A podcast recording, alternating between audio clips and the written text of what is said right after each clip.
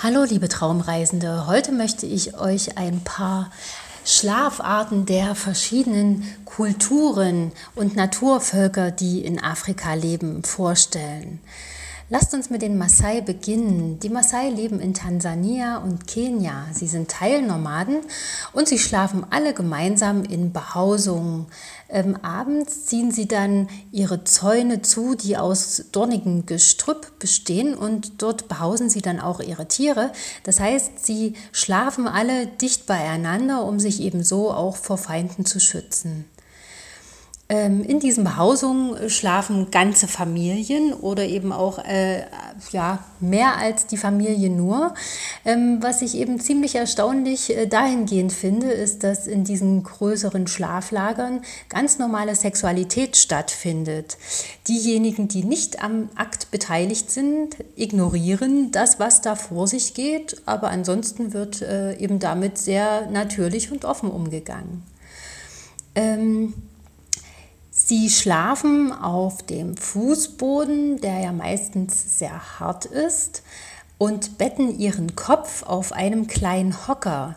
Die Maasai haben ja häufig äh, sehr aufwendige Kopfschmücke oder äh, haben ihren Kopf mit Lehm und äh, Farben geschmückt, die Haare. Und um das nicht zu zerstören, betten sie ihren Kopf ein wenig hochgelagert.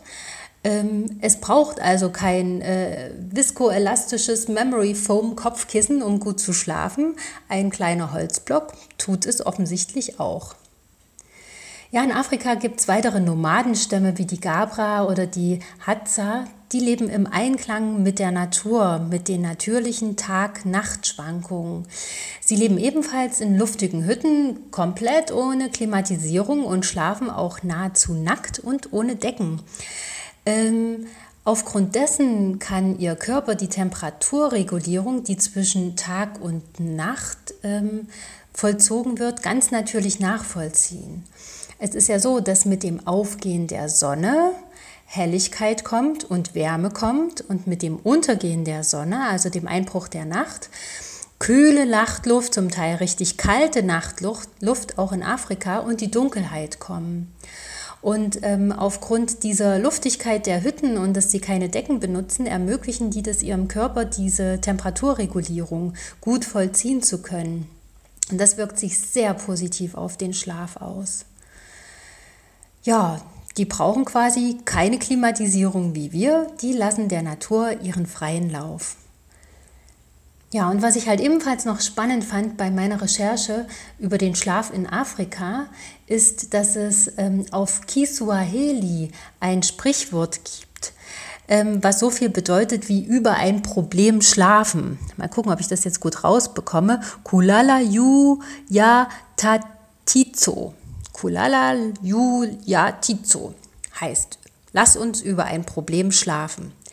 Und das ist auch wirklich eine gute Idee, nicht nur in Afrika, sondern überall auf der Welt.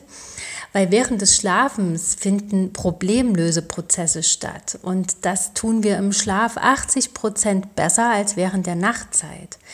Das heißt, Grübeln am Tage löst keine Probleme oder sehr selten ein Problem. Das Schlafen in der Nacht hingegen schon ähm, während des REM-Schlafes, also dieses Rapid Eye Movement Schlafes, der Traumphase, werden alle Gedächtnisinhalte, die wir so im Kopf haben, miteinander verknüpft. Bewusste und aber auch unbewusste. Das heißt, damit hat unser Kopf die Möglichkeit, auf sämtliche Erlebnisse und Erfahrungen, visuelle Eindrücke und so weiter und so fort zuzugreifen, die uns im Wachzustand, also im Bewusstsein, nicht ähm, kommen würden. Und von daher ist es gut, über ein Problem zu schlafen. Es gibt ja eben auch nicht den Spruch, über ein Problem wach bleiben. Also, dann lasst uns schlafen, aber hoffentlich nicht über ein Problem, sondern einfach über die heutigen Informationen. Des Nächtens bildet sich auch das Gedächtnis. Ich hoffe, ihr vergesst nie wieder, dass Kulala Yuya Tatizo heißt über ein Problem schlafen. Wenn ihr das ja euch jetzt noch ein paar Mal anhört, werdet ihr das ganz sicher nie wieder vergessen. In diesem Sinne, schlaft gut, eure Caroline.